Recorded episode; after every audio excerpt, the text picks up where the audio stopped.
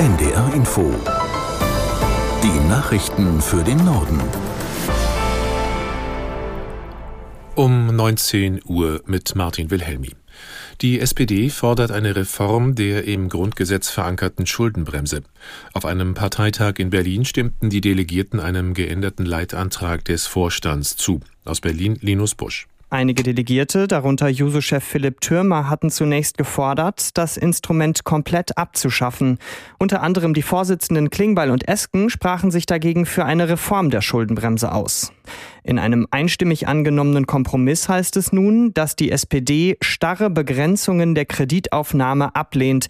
Ob das konkret Abschaffung oder Reform der Schuldenbremse bedeutet, geht aus dem Text nicht explizit hervor.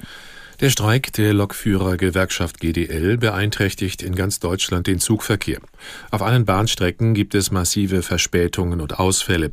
Um 22 Uhr soll der Streik offiziell beendet sein. Aus der NDR Nachrichtenredaktion Eva Engert. Das heißt aber nicht, dass dann sofort wieder alles nach Plan läuft. Erfahrungsgemäß dauert es ja noch mal locker einen halben Tag, bis alle Züge wieder da sind, wo sie sein sollen und dann auch planmäßig fahren können. Heute sind ja allein im Fernverkehr vier von fünf Zügen stehen geblieben und dadurch haben auch mehr Menschen als sonst das Auto genommen. Wer sich also heute Abend noch ins Steuer setzt, plant am besten etwas mehr Zeit ein. Erstens wegen vollen Straßen und zweitens, weil es insbesondere in Niedersachsen überfrierende Nässe gibt. Die AfD in Sachsen ist vom Verfassungsschutz des Landes als gesichert rechtsextremistisch eingestuft worden. Der Präsident des Landesamtes Christian sagte in Dresden, eine mehrjährige juristische Prüfung sei unzweifelhaft zu diesem Ergebnis gekommen. Nach Thüringen und Sachsen-Anhalt ist es der dritte Landesverband der AfD, der eine solche Einstufung erhält. Mehr als sieben Wochen waren in Hamburg spontane Demonstrationen zur Unterstützung der Hamas oder deren Angriffe auf Israel verboten. Nun hat das hamburgische Verwaltungsgericht die entsprechende Allgemeinverfügung aufgehoben. Es hält die für ein Verbot erforderliche Gefahrenschwelle derzeit für nicht überschritten.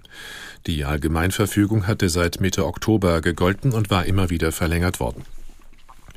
Sportler aus Russland und Belarus dürfen an den Olympischen Spielen im kommenden Jahr in Paris teilnehmen, allerdings nur unter Auflagen. Sie dürfen nicht ihr Land vertreten, sondern nur als Einzelteilnehmer unter neutraler Flagge bei den Wettkämpfen starten.